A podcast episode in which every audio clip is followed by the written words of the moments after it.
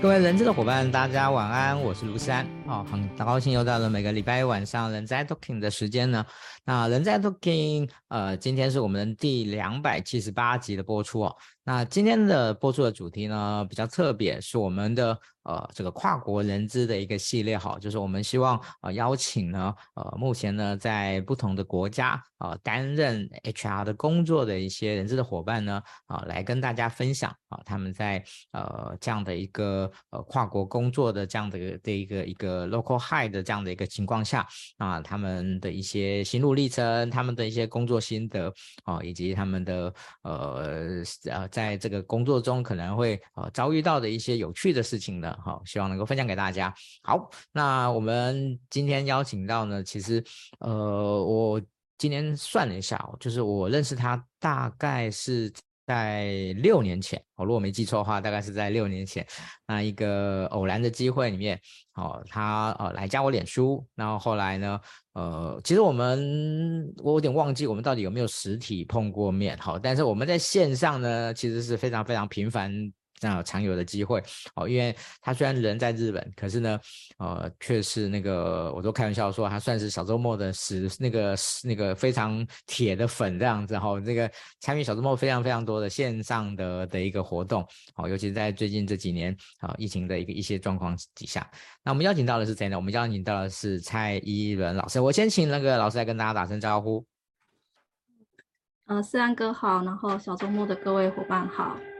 嗯，OK，好，那那个伊伦呢，他在日本念书。然后，呃，其实印我印象中你有回来台湾过啊，然后后来又再去去日本。好，那我想呢，待会呢，我们会呃请啊这个依伦呢先讲，依伦老师呢先简单的跟大家说一下呢啊他个人的一些呃背景啊，那以及他目前呢在日本的工作的这些相关的资历。好，但是呢，在这个之前呢，哦一样哦，我们在这边呢非常感谢大家的一个收看哦，那把我们今天的一个直播呢分享呢到。你个人的动态上面哦，写上已分享。那我们今天呢，呃，会送啊两组哦年度金句的杯垫给大家哈。那我想呃这个我都说过，那个其实礼物都是小意思哈，重点呢是希望能够把一些呃有趣的资讯、好的资讯啊，能够分享给大家，让大家呢哦在呃可能现在工作还也许还都还没有还没有休息的状况下呢，嗯嗯，他晚一点可以可以来收看。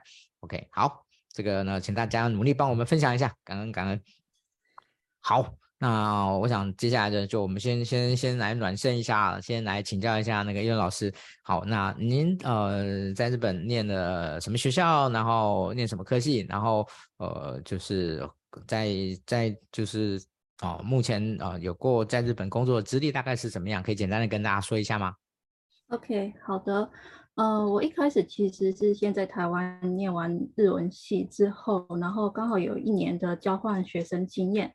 然后在这个交换学生经验中，让我觉得说有一些呃，在台湾可能很难接触到的领域，但是其实后来在台湾的工作这几年之后，才确定说，嗯，好，我要出国念这个部分，尤其是呃那时候是攻读我在研究所是攻读身心障碍学科，应该说是教育学系的身心障碍学，包含呃身心障碍学中的医学或者是就业学相关的。呃，比较像是知识性的，然后再来也有主修临床心理学课跟成人教育。然后在二零一五年毕业之后，其实我并没有马上投入职场，因为我那时候可能觉得说想要对日本的一些产业有更多的了解。但是如果说只是单纯以学生的方式去参加所谓的嗯、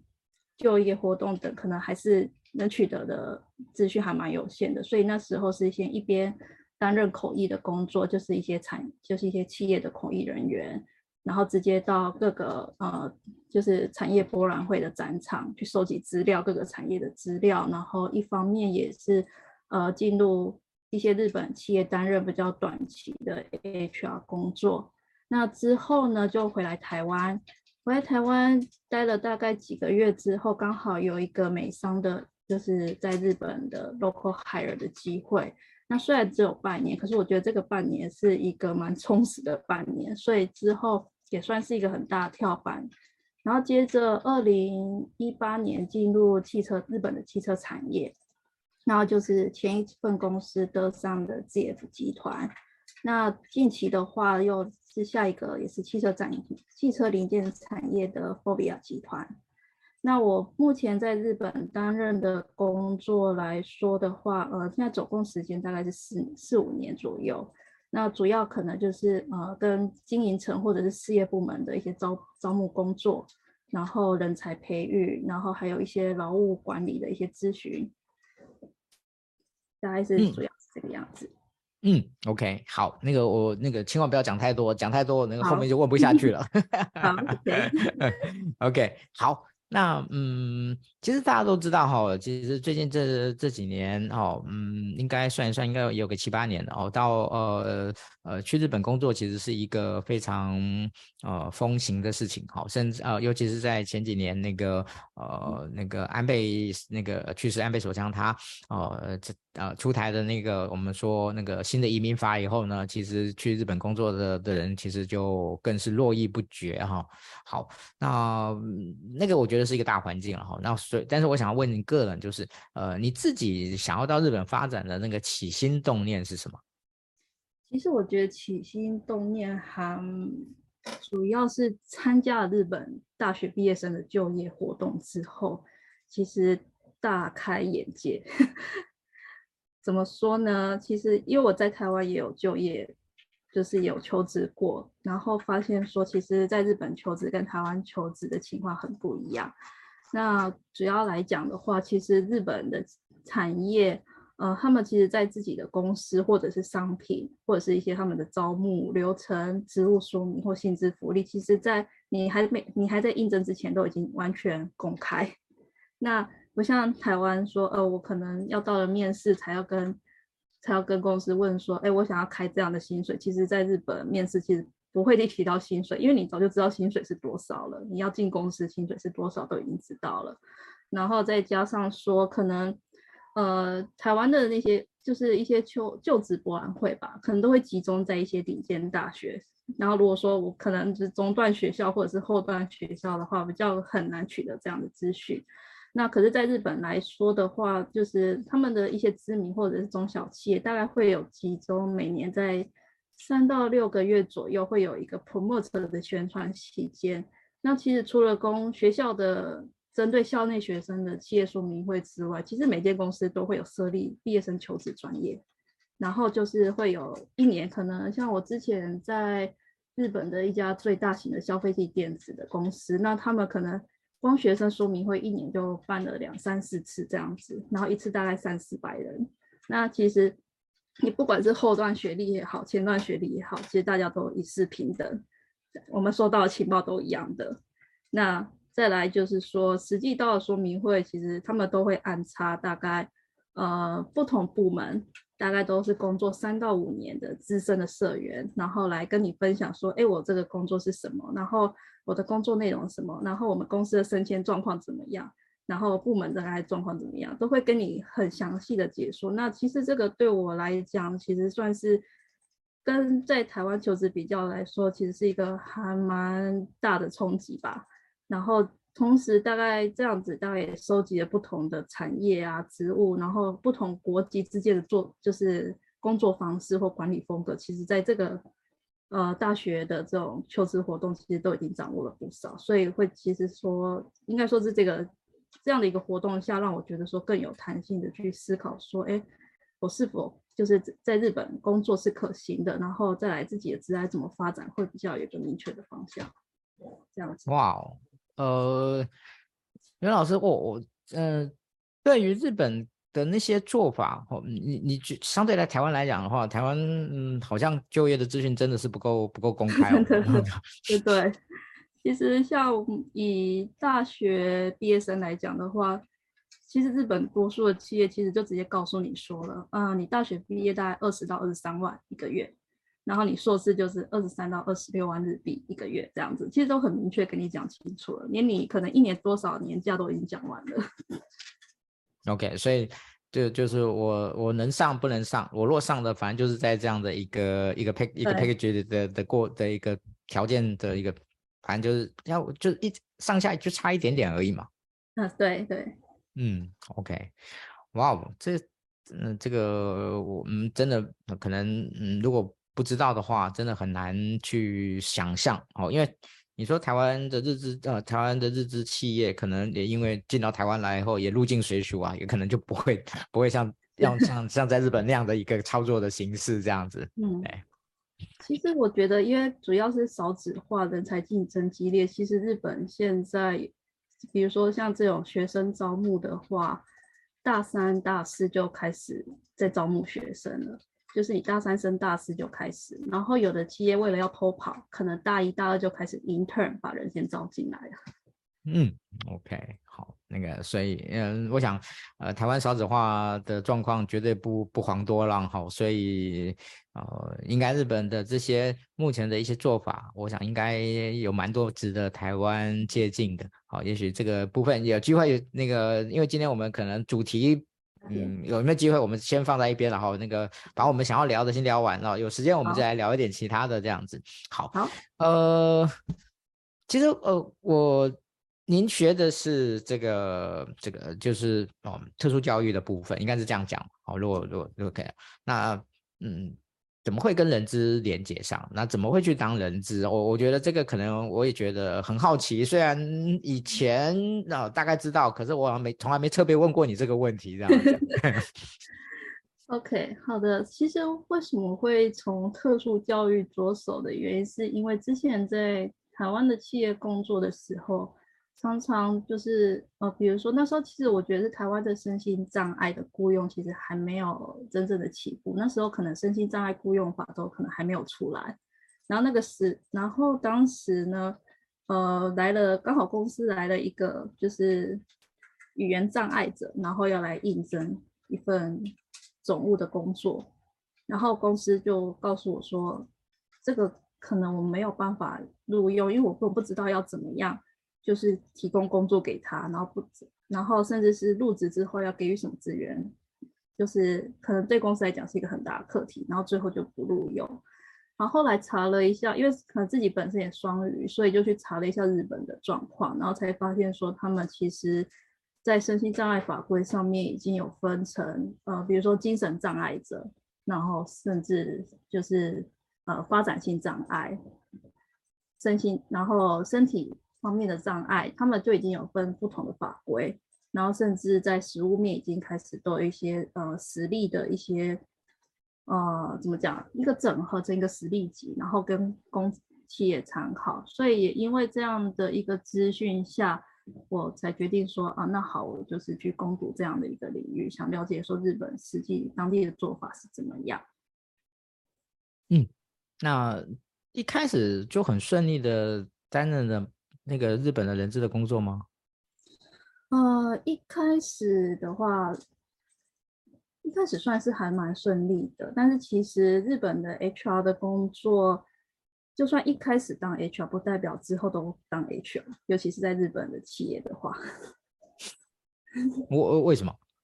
因为其实日本企业他们在招募人的话是。并不是以职务来决定我要什么样的人选，而是他是以你这个人的特性，然后呢，认为说，哎，你有这我们公司符合的共同特性，那意思说你不应该只有单独适合 HR 的工作，你应该可以再适合其他的工作。所以一般来讲，日企的 HR 就以我现在的公司来讲好了，虽然是法商，但是他在并购之前是日商，那。当时像我现在的同事里面，可能 HR 做二十年，但是他 HR 经历可能才三年，在前面的十七年，比如说是呃 IT 或者是呃法务部，或者是或者是说呃秘书，类似这样子的工作。哦，好，嗯，我可以这样讲嘛，就是说。呃，他们并不是说你你你的专业是什么，所以你这辈子就就可能都大多数就在这条线上面哦。他们哦，因为我知道呃日本企业在轮调这件事情上面做的还算是蛮要求的，好，所以这个嗯，你目前所待过的的公司里面对轮调这件事情也也也是这样子吗？嗯，我目前如果是日系企业的话是这样子，没错。比如说像我那个时候，我的主管就跟我讲了，呃，你可能前面一年当 HR，那可能下个年度就要去生产管理部门，然后可能在两三年后，你可能要再轮调到采购部门，大概是这个样子。然后如果说是在日本企业的外商的话，就不一定会走这样的方式。嗯，OK。好，真的是蛮有趣的一个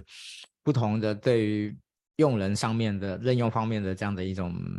呃蛮不同的哲学跟跟逻辑哦，嗯，好，那嗯，接下来我想要请教那个那个一轮的的一个老师的这边哦，呃，就是。日本的 HR 就是你在工作的内容大概主要是在做什么？当然这个可能会有一点就是个人方面的哈，也许因为那个可能不同的公司会有不同的的一些差异上面。好，那我们没关系，我们今天就就那个访问到英文老师，所以我们就来请教英文老师，就你个人而言，从以前到现在。你所任职过的公司，大概在工作的内容部分会包含哪些部分？有这个那个，例如说，我们说在台湾我们会分得很清楚，招募、训练这些的分法，还是有怎么样？你你花点时间跟大家分，跟大家那个说明一下。OK，我觉得可能跟公司的形态有关。然后，如果说是以自己在美商的话，日本分公司其实大部分是，呃，外商如果在台湾的话，大部分都比较小型，可能。人人数大概都一百个人左右，那这个时候大部分都是 full function，大家不用想太多，就是选用预留，大概基本上全部做。然后再来，我下一间公司的话，嗯，下一间公司的话，其实也是一样选用预留之外，还外加就是公司的退休金制度的设定，还有再来接班人计划。公司的接班人计划跟评价，呃，应该说是考绩制度的制定。然后接下来最近期的公司的话，主要是招募跟嗯、海外 HR 的工作，主要是嗯、海外赴任人员的管理派任，然后还有薪酬计算。嗯哼，OK，好，所以呃，他们的工作里面呃就是。行政的部分会多吗？哦，企划，我们如果把它说企划的行政的说专案的部分，嗯、哦，就是大概在行政的部分会呃会有会多少？嗯，OK，如果说你是呃，比如说是一个中小企业或者是新创，比较人数可能低于一百以下的话，可能行政作业是真的蛮多的，就是你比较没有时间去企划一些新的专案，然后再来就是。可能每个月都在计算员工的考勤，然后薪资，然后再来就是可能总部派来的需求，说，哎，需要这个，需要你，需要需要你执行这个专案，其实大部分都是以执行面为主。然后到了呃后面几家公司的话，就会比较有所谓的企划专案出现，比如说呃现在呃主管要求你去跑一个呃。毕业嗯，也不是毕业生，就是说，比如说像我们是汽车产业的话，那汽车产业其实每年都会去参加，就是呃学生汽车应该说是赛车的那种制作比赛吧，然后就是会去那边，然后作为学生的方那个类似 sponsor 赞助赞助商，然后顺便宣传自己的公司，然后顺便来找学生，然后这个时候就要帮公司企划说怎么样去招募学生进来。吸引学生进来这样子。嗯，OK，呃，目前在日本呃招募的难度高吗？其实目前招募的难度其实算还蛮高的。像近期的话，嗯，因为前阵子因为 COVID-19 的关系，所以基本上日本处于一种就是缺工的状态。那有些公司，以我以我现在的公司来讲的话，大概有停止招募一阵子。嗯，OK，嗯，好。呃，这几年呃，日本好、哦、就是在有可能呃，尤其前几年出台的这个移民法案以后，哦，就是呃，有有大量的国外的就业人口到到哦到日本去。好，那呃，您这边有接触过吗？你？在呃目前到、可能呃到日本工作的的一个人，好、哦，因为你已经算是算是比较早了，哦，所以在当时来讲跟现在来讲，可能会有比较什么样的比较大的差别？呃，比较大的差别是因为现从几年前开始有所谓一个高度人才的制度，然后它是等于是说，呃，如果你有高度技能者，你可以。来日本工作，快速快的话，一年就可以取得签永住权、永久居留权，然后慢的话则是三年。但是其实，呃，这个永久居留这个高度人才制度有分三种，一个就是属于经理、经营层阶级，然后再来就是研究人员，再来就是像我们一般的白领阶级。那其实我在这样的一个制度下。的确是吸引不少的海外的求职者来日本工作，但是我觉得以比例上来讲，大概七八成都是工程师。嗯哼，嗯哼，OK，我想这个全世界都在抢工程师啊。对。好，嗯，哎，因为我确认一下，你有在台湾担任过 HR 的经验吗？呃，有，但很蛮短的。OK。好，但是我因为我我因为我知道啊、就是你其实常常参与呃沈周末这个的一些相关的一些活一些研习活动，其实呃你也接触到很多台湾的 HR 在谈论台湾的一些一些人资工作的现况的部分，所以呢，我想嗯，也许可以来来请问你一下，你你觉得日本的人资跟台湾的人资在工作上面呢有什么呃就是的差异吗？如果以工作内容上来讲的话，其实我觉得基本的选用预留的差异不大，唯一觉得差异比较大是日本的退休金制度跟台湾比较不一样。日本退休金制度是由各个公司自己决定、自己设计，那台湾的话可能就劳保局的所谓的老退新制大概就比照六趴，可是我们这边的话，每一个间公司的算法都不一样，像。有的可能会采取所谓的 DB，有的会采取所谓的 DC，就是像美国那样的一个四零零的方案。嗯，但呃，这种退休金制度的设计，它很呃很难吗？哦，它的可能难难在什么地方？它的挑战在什么地方？我觉得挑战，如果是一个新制度的建立的话，其实挑战的点是说，呃。雇主大概有多少的财力愿意去拨出这样的一个退休金出来？然后呢，如果说是这个建这个制度已建立已久的话，像我前一间公司的话是三间公司的退休金制度要整合，那这个时候呢，可能会跟所谓的顾问公司一起评估下来说，发现说，哎，可能如果以市场的现价来说的话，可能 A 公司。他领的员工领到退休金可能高于市场价，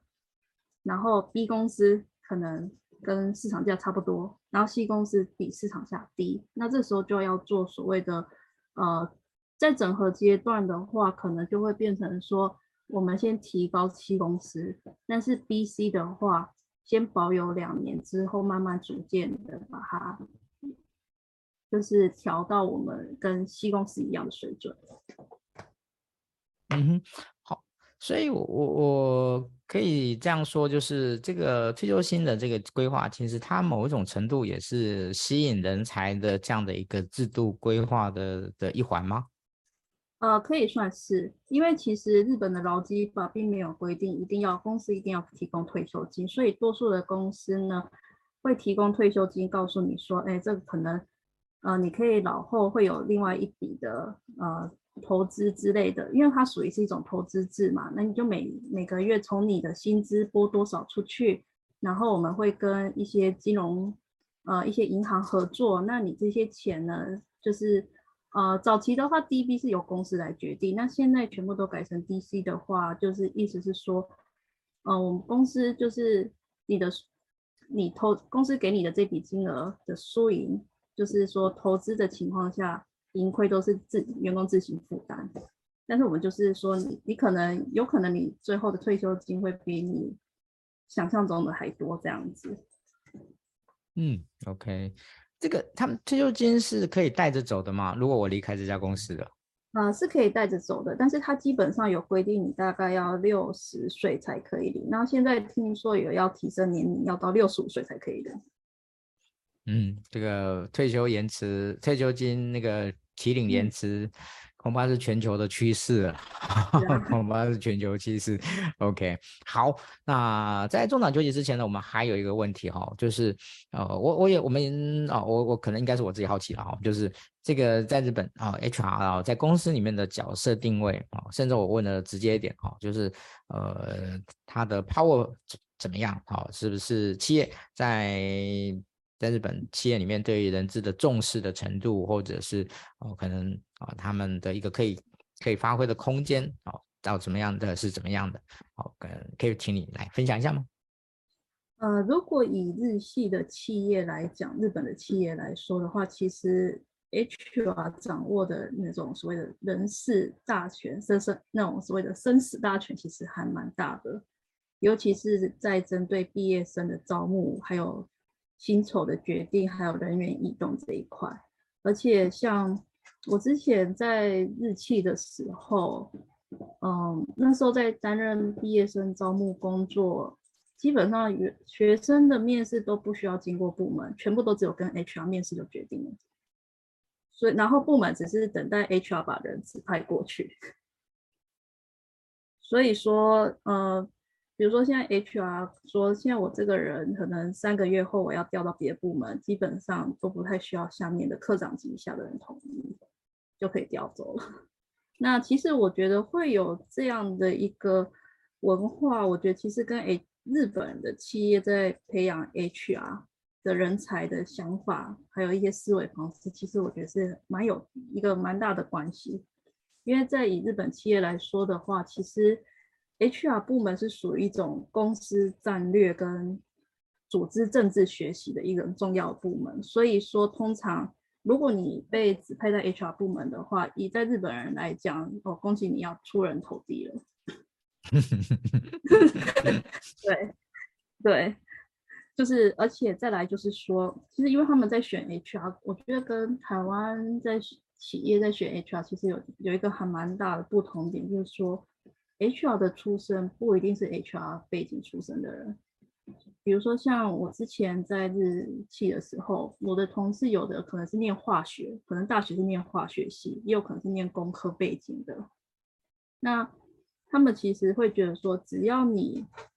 你个人的特质跟适性符合公司的文化，我不我不用管你去什么样的领域，你都可以进来当 HR。而且这些，比如说像这些化学或工科背景的 HR，他可能学完了 HR 基本技能之后，那比较有可能都是会变成该部门，比如说工程部门，或者是呃业务部门的这些 BP，之后都就是这样子直接升上去，就不一定说我一定要一个 HR 部门，可是 HR 部门的有些可能，比如说我是文科出身的，好了。我现在把你派到工程部门，你可能还要花时间去了解工程师在说什么。那我一开始如果就找了一个工程背景的进来当 HR，我可能他们马上就之间的谈话就接起来了，就减少所谓的沟通的成本。那另外一点就是说，嗯，日本的 HR，尤其是如果是课长或者是部长级以上的话，大多数其实都已经轮调很很多部门，而且那时候我。那时候我有跟一个去刚从马来西亚外派回来的一个日本人的一个 HR 主管，然后我那时候就问他说，为什么那个上面的主管清一色都男生，然后好像女生特别的少，然后他就说，嗯，其实女生好像都只当到科长级比较多，如果而且如果你又特别是文科出身的话，那如果理科出身可能有可能可以往上爬，可能看你公司的属性，当时是消费性电子嘛，那基本上。HR 的像所谓的副总啊、总经理这一些的，基本上其实最大部分都是有 sales 或者是工程背景出身的来担任。对，所以说如果说纯 HR 领域要爬到部长级以上，其实还蛮少的。嗯，OK，我想那个今天有机会听到我们今啊，就是一轮今天的一轮老师今天的分享的，应该。应该跟我一样，其实挺压抑的哈。我想 那个有些东西呢，可能我们从电视剧啊，可能从哪从一些一些啊、哦，可能呃其他的一些报道啊，你可能听到一些浮光片，你可能听到一些啊呃一些可能其中有一些一些一些内容，哦，但是呢，你今天听啊，就是因为老师来跟你现身说法，好，他们是怎么怎么怎么样，他们是是实际的操作是怎么样，哦，我觉得嗯，这个其实真的是挺有趣的，我觉得。呃，台湾的企业在在在思考呃人力资源的这样的一个工作者的角色的部分，我觉得哎，其实还有很多嗯，也许呢他山之石可以攻错好，嗯，因为老师你在日本工作的时候，哈，日本工作的时候，你觉得在日本担任一个 HR 最大的挑战是什么？好，我们先不谈你是是台湾人，我们是我们就我们我我们来谈，就是一个 HR 工作者。在日本工作的的这样的一个 HR 哦，就日本的 HR 他们在工作上面最大的挑战是什么？我们把问题简化一下，这样子。日本的 HR 的工作，其实我觉得这题其实真的还蛮大的，因为如果说是一个客观的大环境的现象的话，我想最近期的应该还是海内外的跨国招募。嗯哼，这个其实是算是一个议题，然后。再来第二个来讲的话，刚好刚好最近刚好今天稍微划了一下最近日本的新闻，好了，然后就是刚好有提到说，就是从明年度开始，所有的公司所有的人力资源的价值要报表公开化。过去可能都只有公司只要提供投投资人财务报表，然后之后还要提供人力资源报表。就是说，哎，你们公司的人才是怎么活用的？然后有多少的管理女性管理职、男性管理职？然后甚至说公司的离职率多高？这些可能未来都要提供给呃投资人做参考。哇哇，这个比台湾的要求要高多了。对，所以其实算刚好是最近日本的金融管制局刚发表出来的新的公告，所以对。目前详细的实施做法是还没出现，但是其实对有一些公司，比如说离职率高的公司来讲，其实是一个还蛮大的挑战。好，我我我今天刚好来那个请请问那个伊伦老师哦，就是有一些以前我听过的江湖传说哦，江湖传说。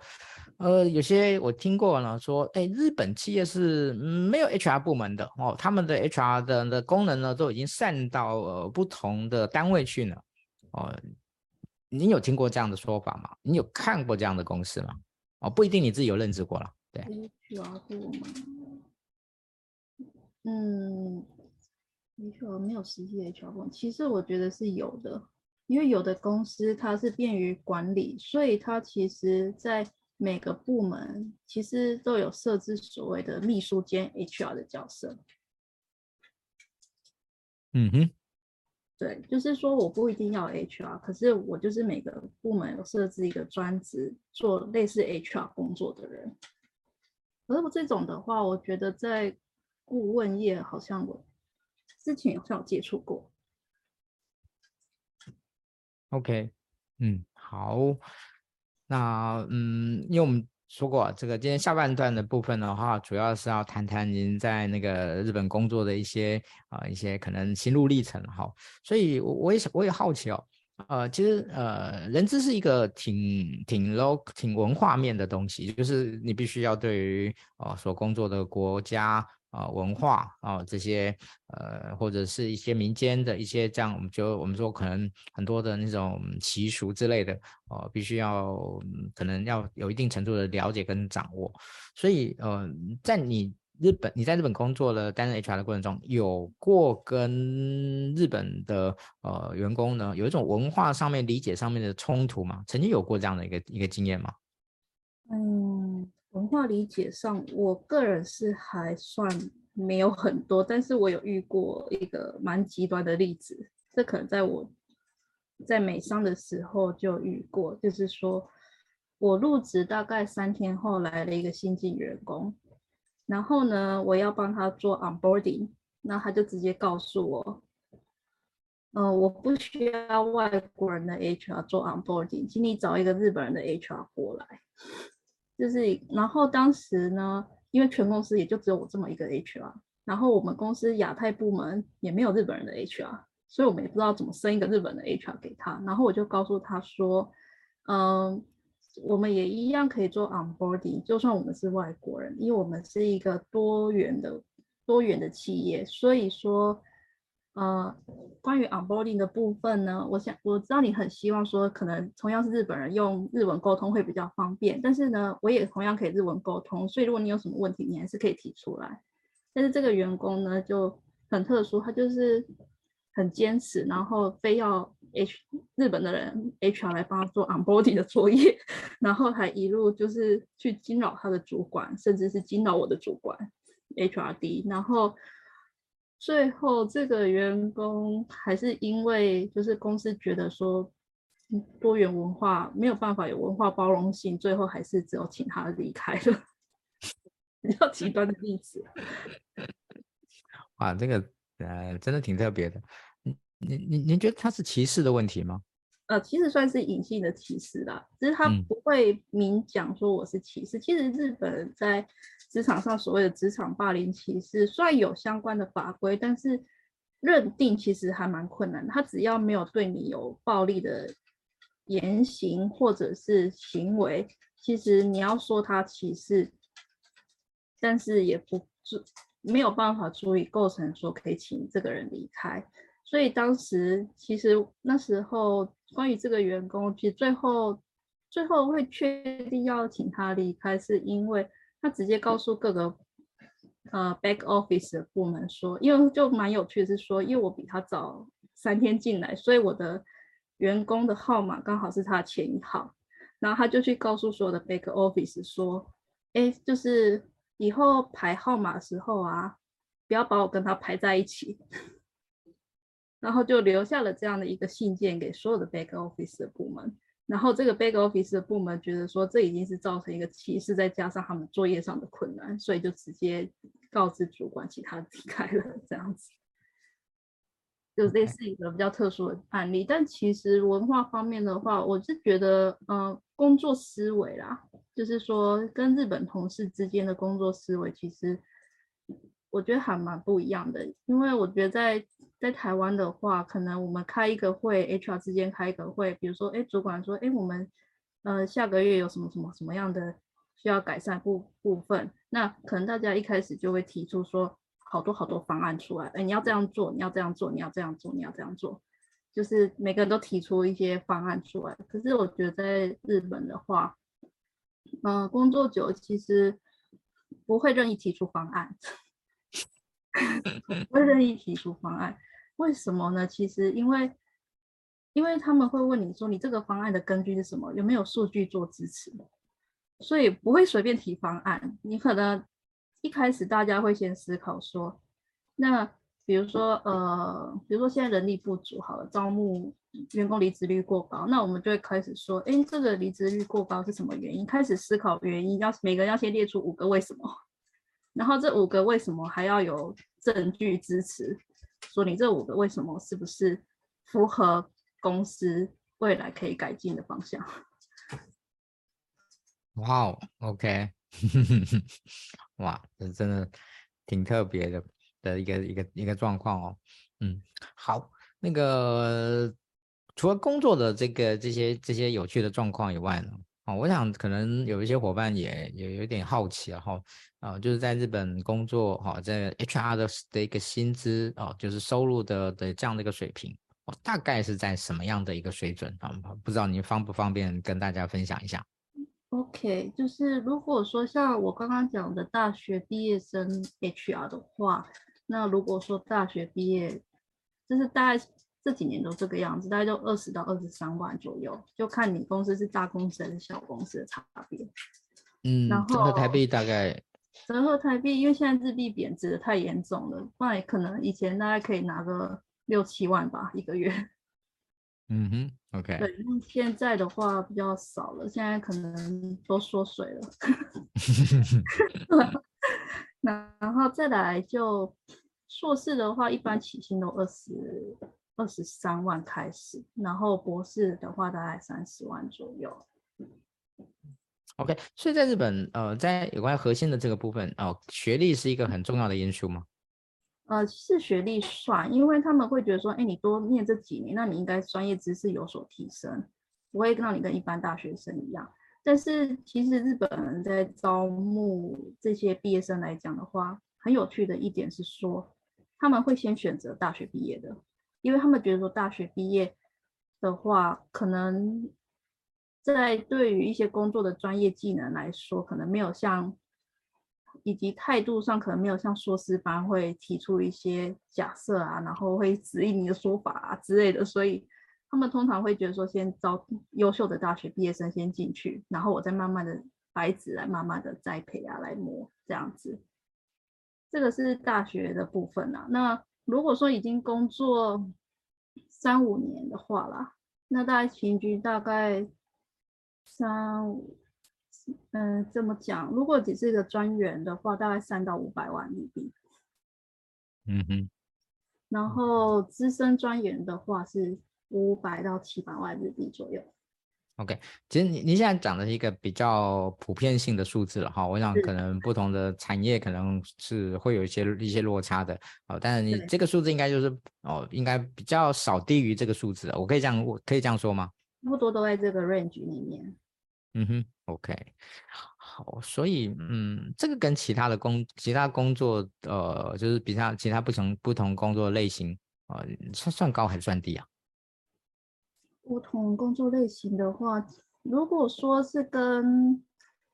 嗯怎么讲？如果哎，如果说以如果假要假设以同性质的顾问业来说的话，其实算低，算低。嗯，人资顾问业来说的话，因为其实人资顾问业，呃，基本上一开始进去大概都四五百万跑不掉。然后如果如果很做到一个很资深的程度的话，之前有听说一个日本的同事，本来在公司大概已经冲到顶了，大概已经七百就顶了，最后决定直接跳人资顾问业。在工作三年，跳人资顾问业，直接拿一千万。OK，好，那个这个今天我们那个这个薪资的题目，我们不适合问太太详细太多了 哈、嗯，所以这个呃基本上呢，我帮大家问一下哈，那但是呢，呃，待会稍微就就只能在这边浅尝即止哈，先要跟大家说、嗯、说声抱歉。好，那我们还有点时间哦，我想呃也想要问问哦，就是哦这个叶伦老师哦，嗯，嗯，你在日本工作的这几年呢，哦，嗯、你觉得？嗯嗯，就是最大的感受感想是什么？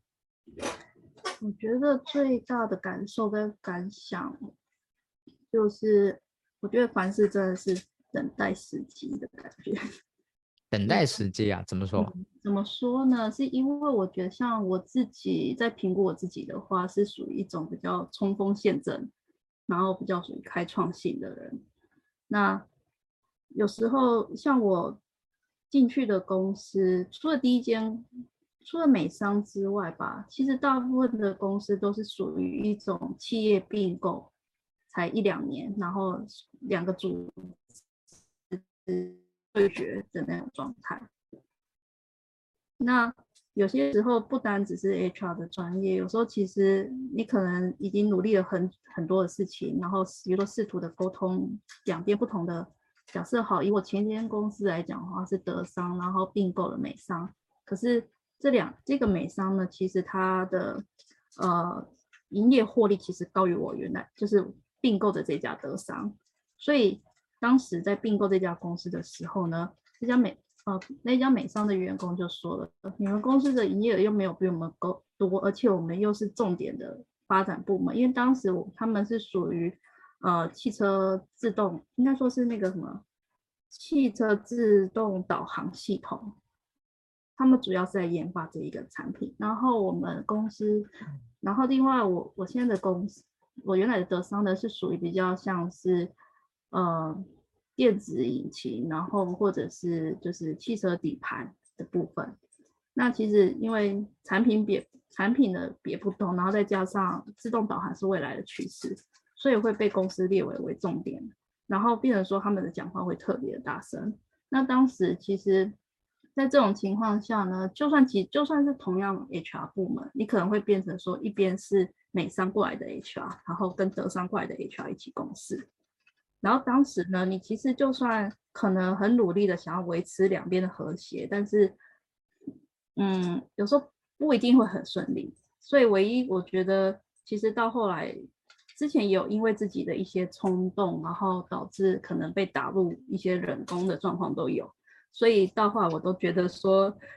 有时候就可能就有点像我之前在上简博老师的课一样，就是说要沉住气，然后。蓄势待发，然后等到时机一到，就马上出手，要全部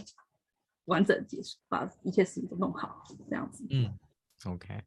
好。那个刚才您提到了上简博老师课，我相信你应该是上线上课哦。那、嗯、我想在这边也想要顺便请教一下，就是呃，在在日本呃，成为一个 HR 那种外部的这种学习的资源多吗？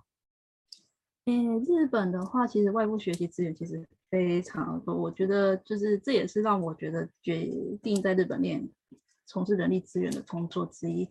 如果各位如果有兴趣的话，其实有来日本玩的话，你可以去日本的书局，你会发现说，HR 的书非常的多。大概可能你可能以成品来讲，好，成品的书柜大概会有五六柜都是 HR 的书。但是可能你在台湾，可能 HR 一年可能出不到一本，但是在日本一年 HR 出版的书大概可以大概十几本左右，每年都有一些新书。哦，那差别挺大的。其实我觉得日本人还蛮喜欢写书的，真的。OK，好，嗯，啊，在日本的工作里面呢，嗯。哦，你其实你刚刚有有分享，刚好就是有一些工作的一些一些低潮哦之类的。嗯、好，那你觉得在，就以身为一个外籍的这样的一个工作者的角色，你你觉得在日本的发展性如何？在日本的发展性吗？我觉得其实要看每一间公司的需求。像我的话，我觉得我比较有点坚，有一种莫名的坚持。就是像我有些，其实像日本最近也不少，比如说中国的企业来这边开公司，然后或者是台湾的公司在日本设立分部之类的。然后我也常常接到猎人头说，哎，你要不要去台湾的公司或者去中国的公司啊？反正你可以用得到中文哦。但是我那时候其实就有一个很坚持的点，就是说我很坚持，一定公司的。人事部希望全部都日本人，或是全部都老外。嗯，Why？Why 的原因，我觉得一方面是可能，因为如果你进到一个中中文的环境的话，你可能就不会再用日文了，你可能全部都用中文处理事情。然后，然后有时候你会觉得跟一些日本人在思考一些事情的方向，你可能在学习的机会上会变少。比如说像，嗯，有好有坏吧。但有时候，呃，比如说，嗯，这点我想一下。嗯，比如说好了，以日本来讲，解雇好了。就是可能，如果在中，如果以台商或者是或者是中国企业来说的话，大部分就会觉得说，哎，这个人我觉得不是的，然后我就赶快通知他离开。可能就像我以前在台湾也经历过，就是说，哎，啊，人员不适任，好，十天前告知你可以，你就可以走了。是在我觉得在日本的日系的企业的话，有时候你就会因为法日本劳基法的关系，其实。你没有办法用所谓的人员不适任、能力不适任这样的理由随便请人家离开。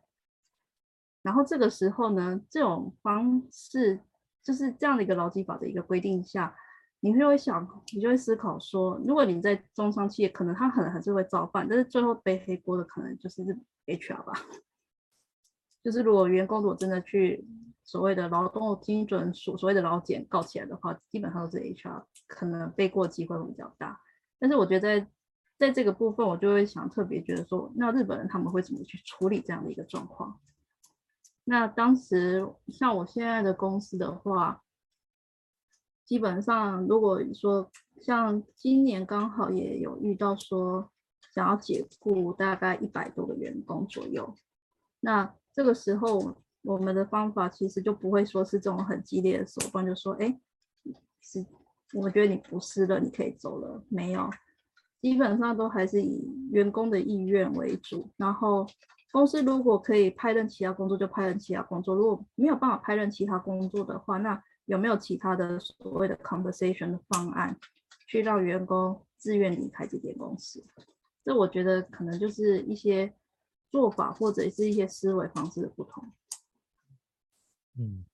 ，OK，哦，我想这个真的蛮蛮蛮特别的。好。那我想在今天的这个访谈的最后呢，啊，最后一个小问题是，那个您会鼓励啊这个人资的伙伴呢，尤其是年轻的 HR 的伙伴呢，到日本那担任 HR 吗？呃，我觉得这个很难说不鼓励，只能说，我觉得这真的很难，就是我只能说，可能看是要用什么样的背景过来，但是如果说我觉得。过来的条件基本上，第一个是先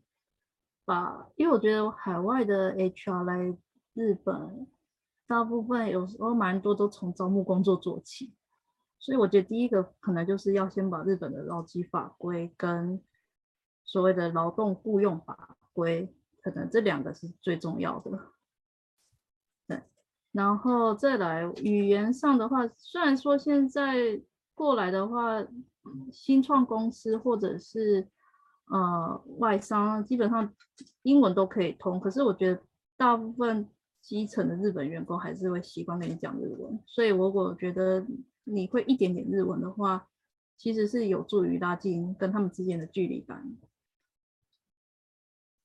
OK。好，所以呃，你又觉得怎么样的特质哦，或者什么样条件的人呃特别适合哦呃到呃日本工作吗？担任 HR？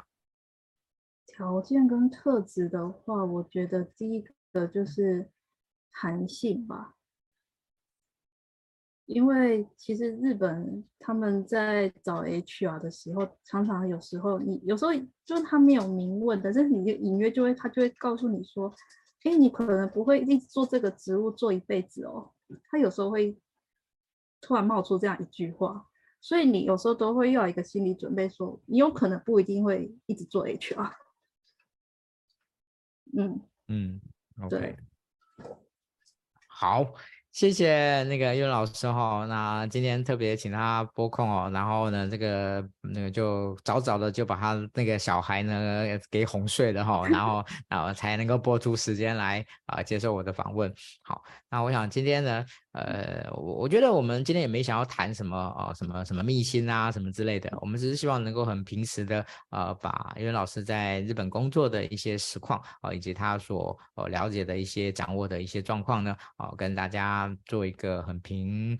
呃平呃平波指数的这样的一个分享。哦、希望呢让大家能够呃了解，嗯，在日本担任 HR，嗯，真的是还蛮特别的。好，我觉得这个可能是一个本来就国家的或文化或者一些整个整个政策呢，长久以来所衍生出来的形塑的这样的一个的一个差异性。哈，没有，我觉得没有什么对错的问题。好，但是啊，我想那个如果你有意好想要做啊这样的一个，不管是什么原因，你想要到日本去工作啊，尤其是担任 HR 的话，那我想今天的内容部分呢，也许是可以作为一个相当不错的参考的。好，那再次的谢谢叶文老师。好，那个呃，其实那个我今天最后才讲，他其实是我那个非常紧急的邀请他来那个接受我的访问哈。这个就是好朋友，我才敢这这么的这这这么的那个这个就是这个那个江湖救急啊哈好啊，真的很谢谢叶文老师。好，今天播控好，那我们今天的直播呢就到这边告一段落。那好，我们下次见，拜拜。大家